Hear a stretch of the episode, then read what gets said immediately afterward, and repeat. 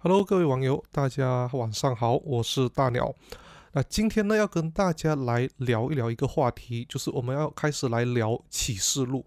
那启示录对我来讲是一本很神奇的书，我一直不敢啊很深入去碰它，因为我读了几次之后，我觉得诶，当中有好多好奇怪的东西呀，又有兽啊，又有大红龙，又有大隐妇啊，又有各种各样的这些很奇怪的生物，又长满眼睛的一个东西，那。我怎么理解呢？我要怎样子读得懂这一本书呢？所以就会走向两个极端。第一个极端就是启示录我读不懂。啊，读了也没有用，因为读不懂。另外一个极端呢，就是有一些人会觉得讲啊，这个启示录啊，它就像一本密码书，所以我只要能够解得了启示录，那我就可以看清这个世界上所发生的每一件事情，我就可以预言啊，下一秒要发生什么，预言世界末日是几时，预言耶稣基督几时要来。那所以就有这样两这样子的两种极端。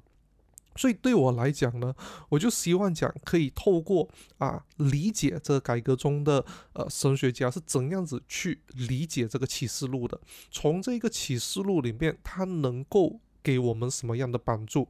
所以我就引用了这本书，就是《在临君王》。那还有当然也有一些其他的注释书了，但是主要会是由这一本。那这一本啊，《在临君王》帮你读懂启示录呢，是由这个 Evan Portress 啊这位博士。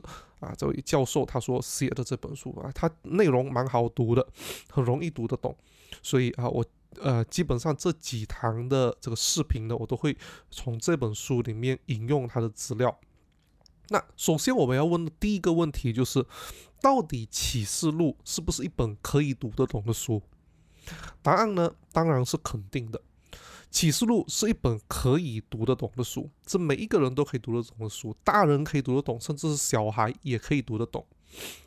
启示录它的整本信息哦，或者说呃，或者我说这一本书它的信息，这一本呃在临君王它的信息可以用一句话来总结，就是上帝他统管历史，上帝统管历史，并要并且要在基督里面使历史达到完满。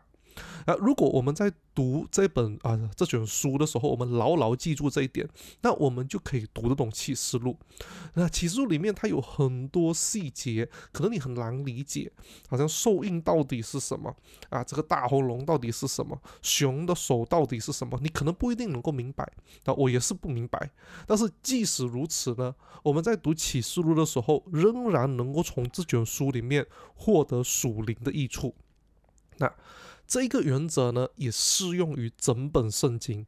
当你读整本圣经的时候，你要知道，圣经也是能够理解的。虽然圣经的内容非常的丰富，虽然里面的知识是智慧是无穷无尽的，里面包含了很多可能我们一生中都没有办法完全理解的奥秘，但是我们知道，圣经的主题是清楚的。我们可以知道什么？我们应该相信什么？我们应当做什么事情？圣经清楚告诉我们了。为什么呢？啊，就要来到这一节经文，提摩太后书三章十六节，这边讲，圣经是神所漠视的。他不只是只是讲圣经是上帝漠视的，他后面还讲什么？他讲于教训、督责、使人归正、教导人学艺。都是有益的，为的是什么？为的是叫属神的人得以完全，预备行各样的善事。所以，我们看到整本圣经也包括了启示录，启示录是圣经的其中一卷书嘛，包括启示录，他在劝勉人，他在安慰人，他在教导人学艺这几个方面呢，他都有非常实用的价值，非常重要的价值。那保罗他在提摩太后书啊四章一到五节的时候，他就有讲，啊，他讲什么？他讲他将福音存在的道理与人们耳朵发痒、随从自己的师傅做了一个区隔。上帝为什么赐下启示录呢？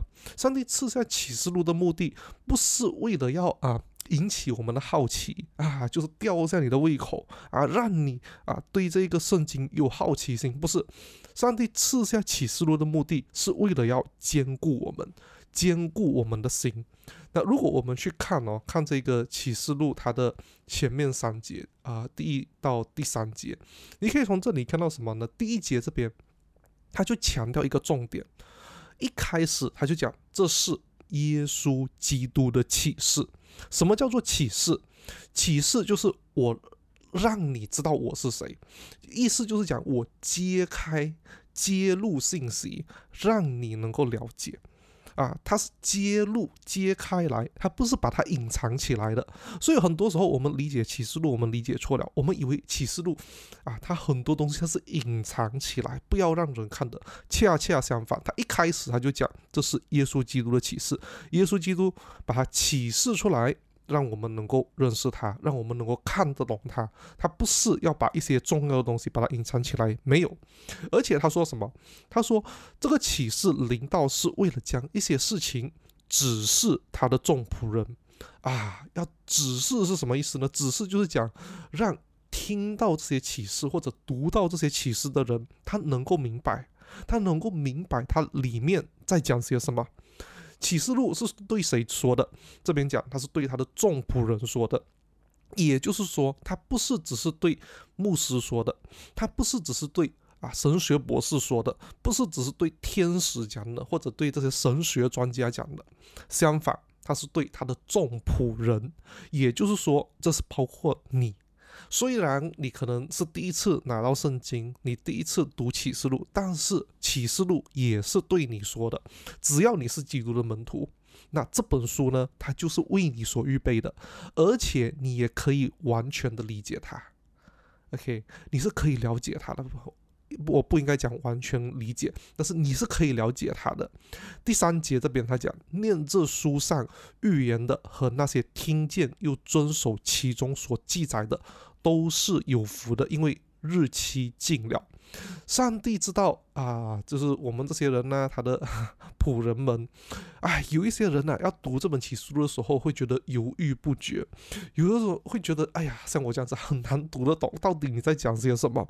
但是呢，你看这边，他说，念这些书上的人，听见又遵行的，都是有福的。他清楚的宣告说，你读启示录。你将会获得祝福，他以此来鼓励我们。而且你注意到哦，圣经有几卷书？六十六卷书，没有一卷是说你读这卷书是有福的，只有启示录，只有启示录宣告说你读这卷书是有福的。那这一个是很呃很有趣的一件事情，我们通通常我们不怎么会啊记啊不不不怎么会意识到，但是他接接下来的经文，他也清楚的啊讲明。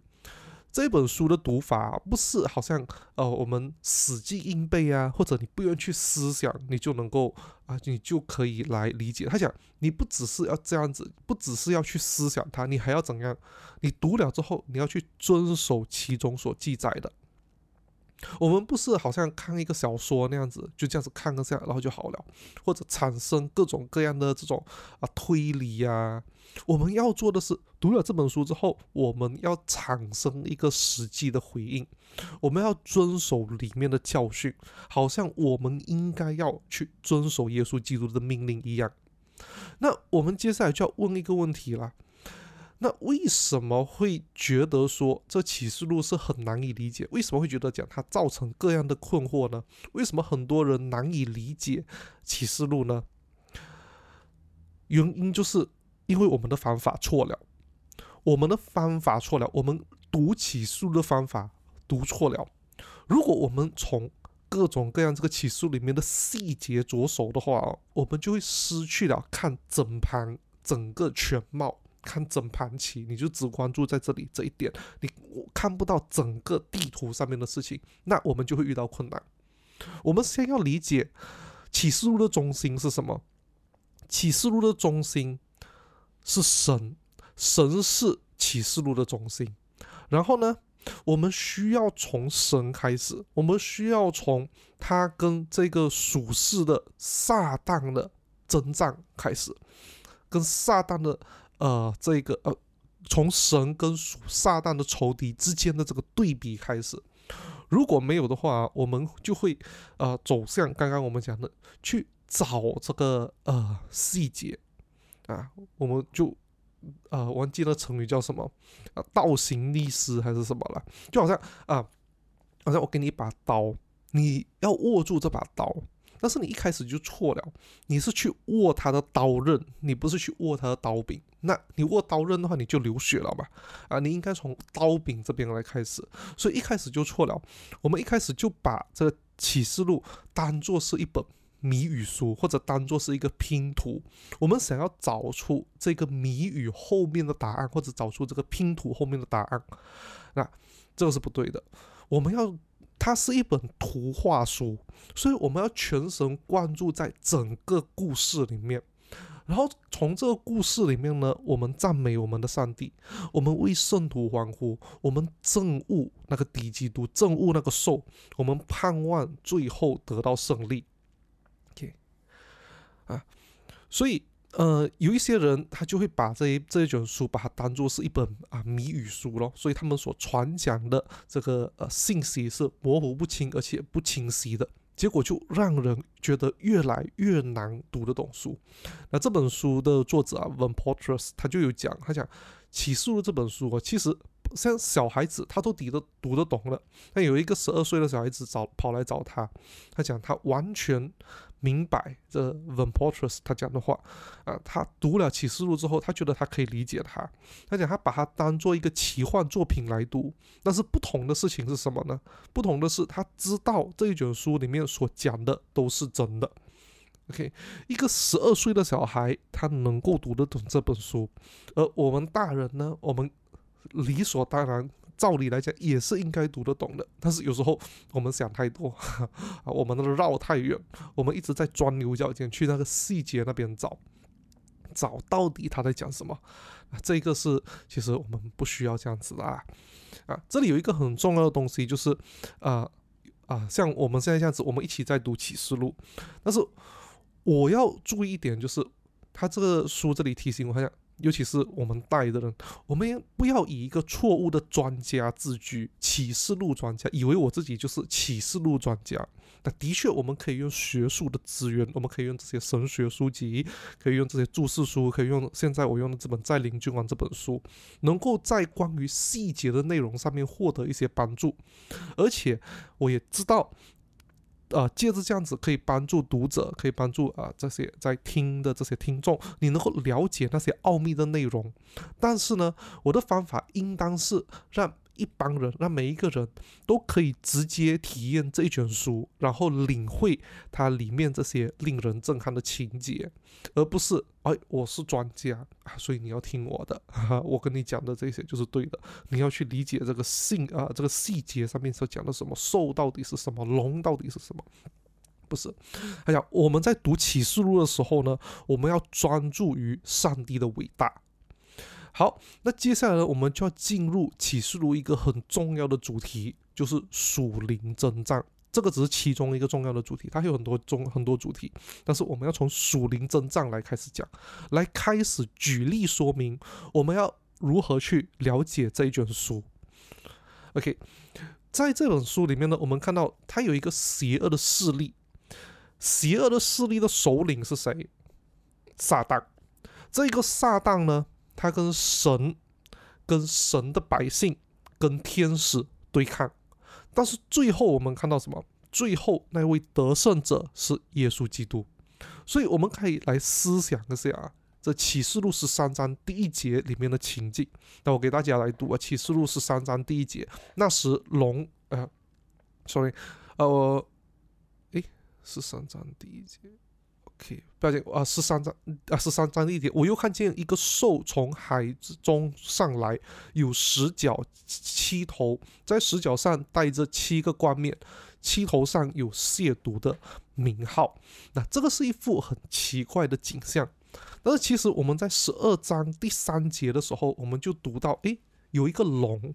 这龙是什么呢？我给大家读十二章第三节：天上又出现，啊，又显出异象来，有一条大红龙，十啊七头十角，七头上带着七个冠冕。在十二章第三节，我们读到关于龙；在十三章第一节，我们读到兽，两个都是怪物啊。这个龙呢，它有七个头；这个从海上上来的兽呢，它也是有七个头。这个龙呢，它有十个角；那个兽呢，它也是有十个角。这个龙的头上戴着冠冕，那个兽的脚上也戴着冠冕。那这个是什么意思呢？哈，这个是什么意思？就是说这个兽跟那个龙是长得非常的像，非常的像。事实上，这个龙的形象，呃，就这个兽就是那个龙的形象。龙站在这个海边的沙上面啊，就让人想起《创世纪》第一章第二节里面，《创世纪》第二第一章第二节，我们看到什么？我们看到神的灵运行在水面上，而在这里呢，这个龙站在海边的沙上面，就有一点像这样子的这个情况，所以。那个龙的创造创造物就出来了，就是那个按照龙的形象所造的兽就出现了。所以，呃，这个样本就是呃，我看一下我这里有没有把那个图翻出来。嗯，OK，没有。OK，好，不要紧。啊，我们看到那个撒旦呢，其实就是那一个龙，而撒旦的帮手就是那一个兽。这个是龙，它有十头，有十七头，有十角；兽也是七头，有十角。龙它的头上有冠冕，兽的头啊脚上有冠冕。我们从这一点，我们再看回创世纪哦，你会看到有一点很类似的一个过程，因为这边这一节经文，创世纪一章二十七节，上帝按照他自己的形象来造人，乃是照着他的形象造男造女。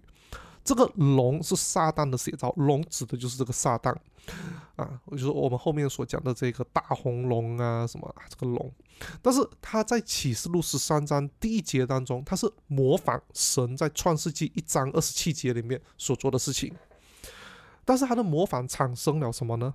这个龙的模仿或者这个撒旦的模仿，它产生的是一个仿冒品，它不是一个真品。父神起初呢，上帝是用正面的这个方式来使用这个仿造，就是人是作为那个形象出现，人作为形象反映出了上帝的性情。事实上呢，这个形象呢，它不是从人类开始啦，因为啊，在格罗西书里面也有讲，其实啊，这个神子就是三位一体的第二个位格，它已经是神的像了。啊，格罗西书一章十五到十六节讲，爱子是那不能看见之神的像，是首先的，啊，首生的，在一切被造的以先，一概都是借着他来造的。然后呢，按着神的形象造人，就是效法父神与子神之间的这个形象的关系。所以，呃，前面你看到父神的形象是子基督。这位造物主父神的形象，他所造出来的这个亚当，他也是神所拥有的这样子的形象。那撒旦就反冒，撒旦的反冒是什么？就是这个龙，他造了这个兽。撒旦成为一个反冒者，他反冒父神制造出冒牌的这个子，也就是那个兽。那很明显，那个兽就是一个假冒的子基督。撒旦渴望成为神。且他为他自己控制万有，他比照父神的计划来制定一个他自己的计划，他要借着他的执行者，也就是那一个兽来完成他的计划。那在对应的这一方面来讲的话，就是啊，父神他也是借着子神，就是啊圣子来执行他的计划嘛。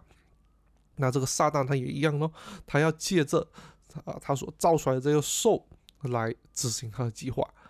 那我们看到有父神有子神，那撒旦他有没有反冒圣灵呢？其实你在启示录十三章十一到十八节啊，你看到他的确有的。呃，十三章第十一节他就有提到啊，有一个兽从地啊地中出来，这个兽后来被认出是假先知。那假先知呢，他行大启示。那我们这样子，我们就要看回使徒行传。使徒行传里面，圣灵他也是行这种神迹启示的。圣灵借着神迹启示来吸引人来敬拜基督。同样，在十三章十二节这边，这个假先知呢，他是使人去敬拜那个兽。圣灵作为一个保惠师，他是要高举基督，他有基督的权柄。同样，这个假先知呢，他施行头一个兽所有的权柄，圣灵引导我们进入一切的真理。但是这个假先知呢，他是迷惑人的，所以你可以看到这个假先知，他是做类似于这个圣灵这样子的工作。所以那个龙、那个兽还有假先知，就形成了一个假的这种的啊三位一体。OK，给大家看这个假的三位一体。当他们把人类组织起来进行最后的征战的时候，他们就结合成某种的三位一体。你可以看这个图，原本的是父神，而假冒的就是那个龙，他们的功能都相同，就是创始跟计划。子神圣子耶稣基督，他的假冒就是兽，他的功能就是执行这个计划。第三个就是做见证的圣灵，而假冒的就是那个假先知。那假先知干嘛？见证还有宣扬，跟圣灵一样的工作。如果我们查看那个兽，它是怎样子去假冒假基督哦，我们就会发现启示录当中的假冒行为已经达到了登峰造极的境界。那个兽是十三章第一节，那个兽在十角上带着十个冠冕。启示录十九章十二节，你看到哦，耶稣基督他的头上也是带着许多的冠冕。那个兽呢，它有亵渎的名号，而十啊启示录十九章也讲，基督他有那个配得之名。那个兽呢，它有大能，而耶稣基督他有属天的能力和权柄。那个兽，他经历了假冒的复活，他似乎受了死伤，但是那个伤呢却被医好了，在十三章第三节。从这一点来看，那个兽他假冒的本质哦，你就可以看得很清楚了。那个兽他没有真正的死去又活过来，他也是想要啊模仿这个基督的死而复活，但是他没有，他没有真正的死去，真正的活过来，他没有。经历到真正的复活，不过是受到一些让人以为应该会导致死亡的伤。他受伤后的恢复呢，是非常的不可思议，而且令人惊奇，以至于大家都来追随他，都来追随这个兽。而如今呢，耶稣基督复活是不一样的。耶稣基督复活是没有错，他也是的确是一个啊吸引人来跟随他的一个主要的事件。但是呢，耶稣基督复活是真实发生的，是真正的，而这个兽的这个呃复活，死而复活呢，是假冒的，是假冒的神迹，是虚假的复活。而这种假冒的神迹、虚假的复活呢，也同样使人想要去追随那一个兽。那还有很多相似点呢，那些兽他就接受敬拜，耶稣基督也是同样接受敬拜。敬拜者向这个兽献上了一个赞美诗，十三章第四节。谁能比这兽？谁能与他交战呢？这是一首亵渎的赞美诗啊！因为他模仿的是什么？他模仿的是出埃及记。出埃及记十五章十一节里面讲：“耶和华啊，众神之中，谁能像你？谁能像你至圣至荣，可颂可畏，施行其事？”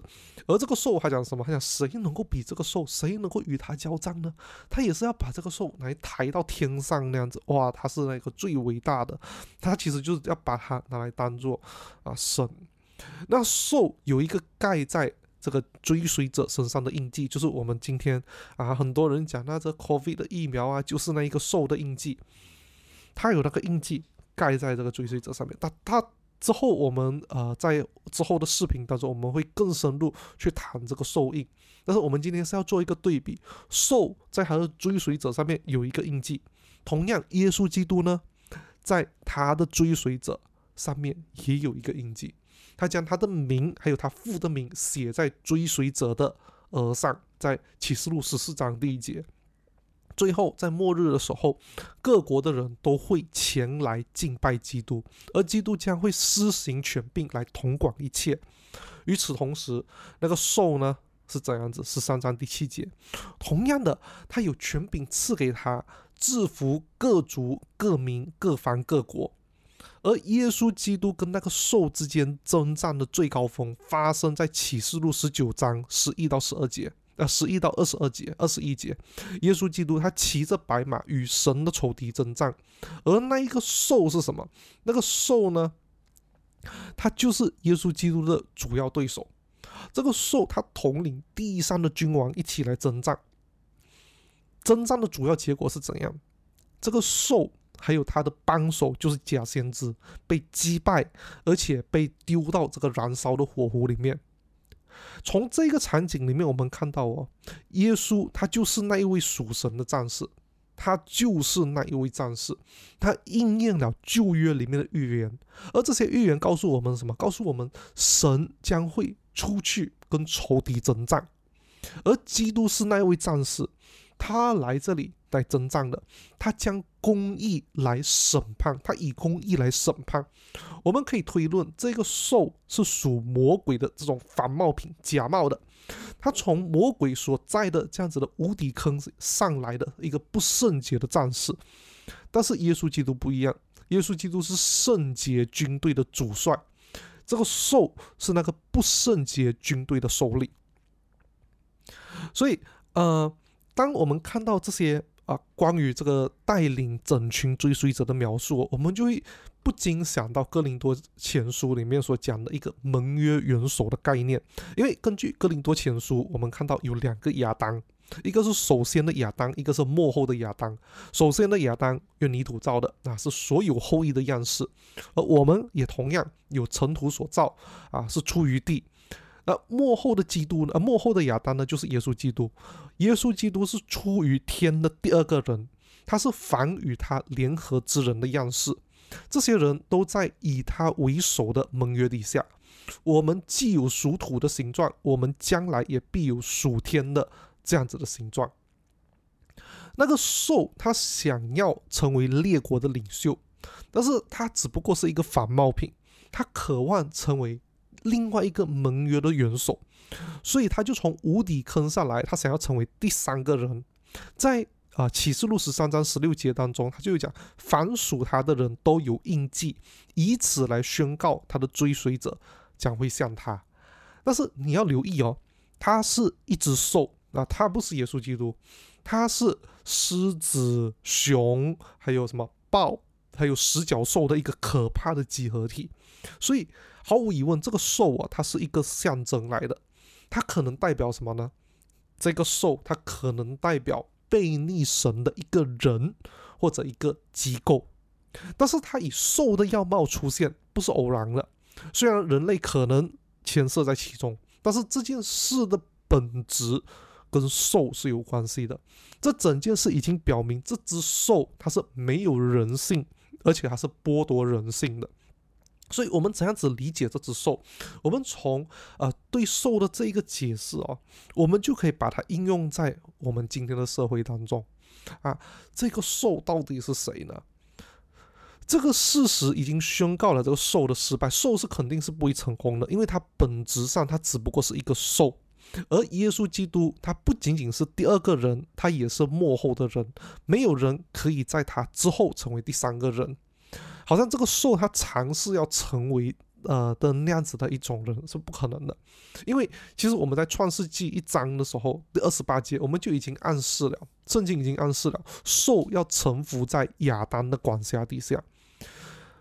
第一个亚当，他要管辖所有这些兽啊，而在末世的时候呢，那一个人是谁？幕后的亚当就是基督，基督是那个人，基督要将使一切的兽也是臣服在他底下。包括啊，刚刚讲的那只大兽，在啊启示录十九章，耶稣基督不仅仅是为了神与他的公义而发动征战，他也是为了人以及人所啊要领受的好处而战。基督将我们从兽的暴政的威胁底下给永远释放出来，而作为幕后的亚当呢，他达到完全的掌权，而兽是臣服在。啊，这位耶稣基督的底下，所以你就可以看啊，这个图，兽的臣服，象征意义来讲，这个兽它只不过是一个兽，它就是一个动物。动物呢，它原本就注定要受人的管辖的。啊，在创创世一啊，创世纪第一章就已经这样子讲了。创世纪第一章的那个呃 order 就是神、人，然后兽。在启示录十九章里面，我们看到那个 order 也是一样，神人这个幕后的人是谁？幕后的人就是基督，然后下面的就是那一个兽，它是有这样子的一个 order 的。啊，我们还需要提到启示录里面另外一种呃另外一种形式的假冒。我们已经看见由撒旦、兽还有假先知组成的这种啊虚假的、不圣洁的、假冒的这种三位一体，它是模仿啊真正的圣洁的三位一体，就是圣父、圣子、圣灵三位一体所组成的，它是模仿。那么这个启示录是怎样子来谈到上帝的敬拜者呢？我们有圣父、圣子、圣灵，我们还有基督徒啊。基督徒是敬拜这位三位一体神的人。那在这个不圣洁假冒的当中，他也是有一群敬拜者的。那我们怎样子看他呢？十九章第七到第八节，论到这一个神的敬拜者的时候，他是以羔羊的心腹来形容他们。那撒旦他可不可以反冒出这个心腹呢？他可不可以反冒出一个呃这些上帝的敬拜者呢？那他可以，而且他也的确这样做了。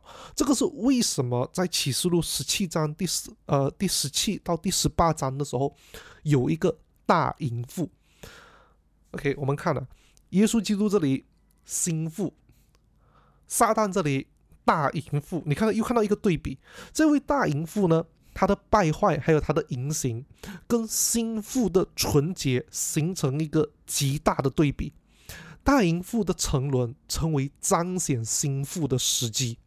心腹代表的是真正的敬拜者，心腹代表的是上帝的真正的子民。所以我们可以推论，这个大淫妇它代表虚假的敬拜者，也就是这个冒牌的教会啊。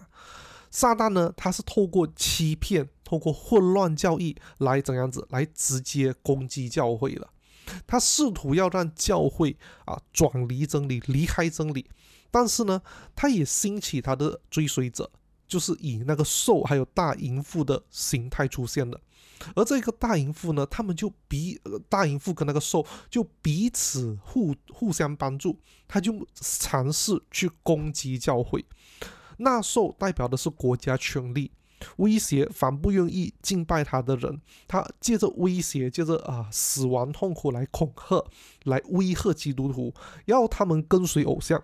如果你不跟随偶像的话，他就要以将要发生的后果来要挟他们，使人心里面产生这种恐惧。啊，我们可以归纳这种倾向为人会去敬拜自己惧怕的事物，不管是人的嘲笑、身体的痛苦、贫穷等等。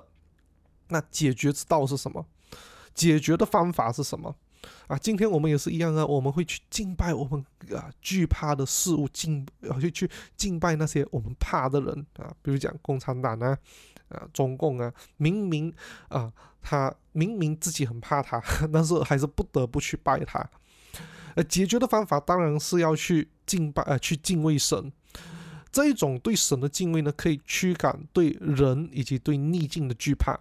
但是撒旦他仍然有其他的攻击的方式，他不是只是用这样子威吓啊、痛苦、死亡来来啊吓你罢了，他还有其他的方式，还有什么大淫妇？大淫妇它代表性、金钱还有享乐，他不是用威胁的方式或者使人惧怕的方式的，他是用诱惑、用享乐来吸引人，使人随从不当的情欲。人敬拜自己渴望的东西，刚刚一个是人敬拜自己惧怕的东西，大隐夫这边他是人是敬拜自己渴望的东西，包括健康、金钱、性、名声、财富、权利。那我们要怎样解决这个问题？解决这个问题就是我们的欲望，我们渴望的这个东西要不一样。我们渴望的是要渴望住在神的同在，要渴望在。一啊，这个新耶路撒冷里面，所以我们要怎样子去回应这两种形式的反对力量？你可以看到啊，这张图那边还有讲教会的呼召、反对的力量，还有回应。教会的呼召是什么？教会的呼召就是做光明的见证，反对的力量就是那受的逼迫的力量。我们怎么回应呢？怎么回应这种逼迫呢？就是我们要忍耐。教会的呼召，第二个呼召就是。啊，童女的贞洁，反对的力量就是大淫妇啊，要大淫妇去诱惑你。那我们要怎样回应呢？我们就要从当中出来。所以呃，透过刚刚的这个讲到兽啊、啊龙啊、啊还有纳兽啊，还有这个大淫妇啊，我们大概啊有一些简单的理解，我们应当从什么角度去认识这个启示录，去读这个启示录。我们也可以啊，对我自己来讲，我也从当中学到一些很实用、很宝贵的功课。什么呢？就接下来要讲的。啊，历史跟属灵征战是息息相关的。历史、属灵征战两者很有关系，息息相关。而这一场属灵征战呢，这场战争它是有两个敌对的阵营，一个是神，一个是撒旦。你如果不站在神的这边，你就是与神为敌的；你如果不是服侍神的话，那你就是以某种方式来敬拜撒旦。或者他的兽的这些同类，所以启示录哦，它所发出来的一个非常的关键的重点，如果你前面讲的这些啊，虽然很有趣了，可能你听了听不知道，不知道啊，你没有抓住一个重点。那我要给你一个重点，就是关键是什么？关键就在于我们要忠心事主，忠心侍奉主。忠心侍奉主是一个关键，它决定了我们会过怎样子的生活，我们会做出什么样的贡献。启示录表明生命的关键议题以及生命迈向的关键结局。我们从撒旦的反貌那边，我们学到什么？学到人不站在神这边，我们就是与神为敌。而这个撒旦他只能够模仿神，他不是神。啊，如果我们去相信相信一个模仿的东西，这个是很危险的，因为撒旦他不是万物的创始者。我们可以看到这个模仿反冒者的啊可恶的地方。上帝对追随撒旦的人的惩罚，就是让他们要伏在这个兽的底下，撒旦仍然受到神的掌管。撒旦从事反冒的这一个事实呢，它也帮助我们能够了解并且应付啊，预备我们自己去应付这一场属灵的征战。所谓的反冒，它其实就隐含着危机跟盼望。危机就在于这个撒旦，他可能会迷惑万民，迷惑人，因为反冒之物相当接近真实的，它足以去诱惑人受到其控制。但是撒旦跟他的同伙最后。必然要失败。撒旦渴望成为神，但是他永远没有办法做到。他只不过是模仿者，他一直需要依靠上帝而存在。那同样，那个兽，它终究只不过是兽。既然是兽，它就需要伏在幕后亚当的这个人的国度底下。从启示录读了启示录之后呢，他也给我们呃一个重点。啊，让帮助我们来脱离撒旦的欺骗。就是虽然这个撒旦他连续不断继续想要尝试去欺骗世界啊，但是上帝借着启示录这本书呢，揭开了他的诡计，揭露了他的诡计，预备基督徒，预备我们去抵挡他。很多人会想要去跟随他的，想要去敬拜他的。但是当我们读了启示录之后呢，我们就明白。我们就看到这个兽是多么的可憎，我们可能被他的啊能力啊所震撼，哇，可能要去害怕他，受试探可能要去害怕他。但是我们今天，我们接着启示录，我们看到了他的真面目，我们看到他只不过是那个啊模仿者，只不过是那个假冒的，那我们还要怕他吗？我们还要他做我们的主吗？我们已经有一个原版 original 的了，那你还需要这一个反冒的来做你的主吗？这个就是启示录要让我们知道的。启示录不仅显示，如果你跟随那一个兽哦，这一个是一件很恐怖的事情。它显示给你看，你跟随那个兽的后果是什么？它也同样显示给你看，你跟随基督的后果是什么？你跟随基督，跟随这个幕后亚当，你的结果就是你会渐渐。变成有基督的样式，而跟随兽呢？你不但是沦落成为那种兽的残暴统治，你不只是在他的统治底下，你也会跟他一样变成野兽的。因为这一些人，这些跟随兽的人，他们身上是带着兽的印记的。诗篇怎样子描述拜偶像的人？他讲拜偶像的是金是银的，是人手所造的，有口不能够讲话，有眼睛你看不到。造他的跟他要一样，凡靠他的也是如此。所以这一个可以用四个字来形容，是什么？就是罪有应得。启示录他就用这种反讽的方式来描述上帝的仇敌。虽然这些仇敌他们渴望想要像神一样，但是结果呢？反效果，他们怎样？反而更像野兽。撒旦希望讲能够成为神，能够成为造物主，但是他模仿的时候呢？啊，那个那个成语叫什么？我说东施效颦还是什么？忘记了啦。但是呢，我们就看到他模仿的时候，已经宣告他的失败了。对于旁观者来讲，撒旦的反抗好像很让人很害怕，很让人惊恐。但是你深入去探讨的人，却发现，原来这个撒旦作为从头到尾都是愚蠢，注定要失败了。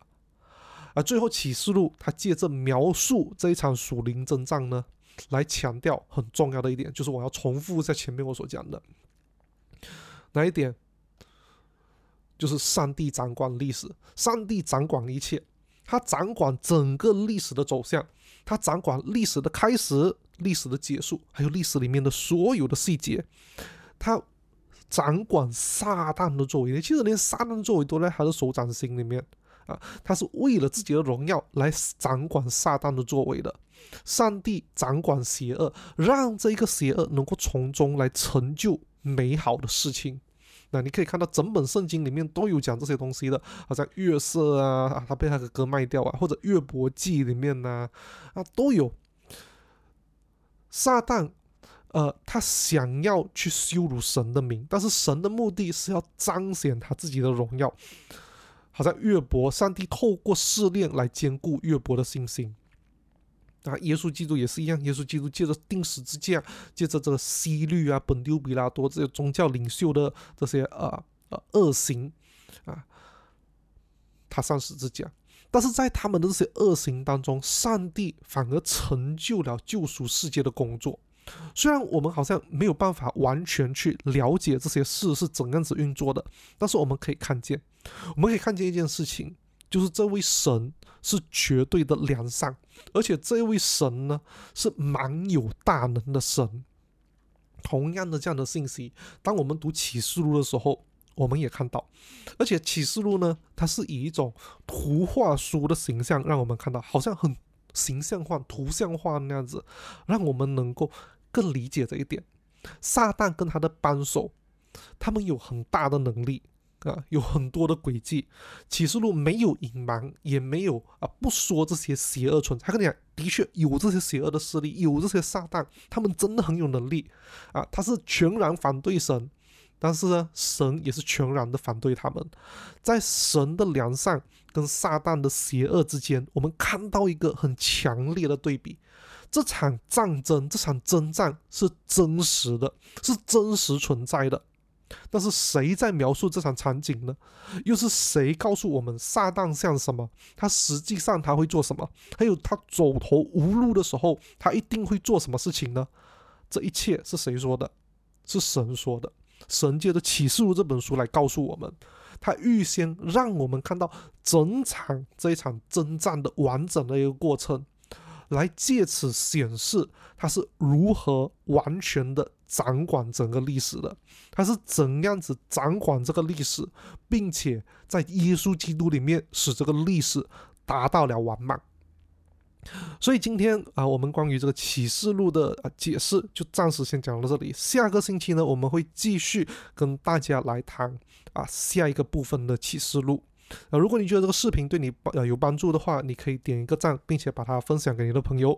如果你还没有订阅的话，也欢迎你点击订阅，并且打开小铃铛。我们就下期见，拜拜。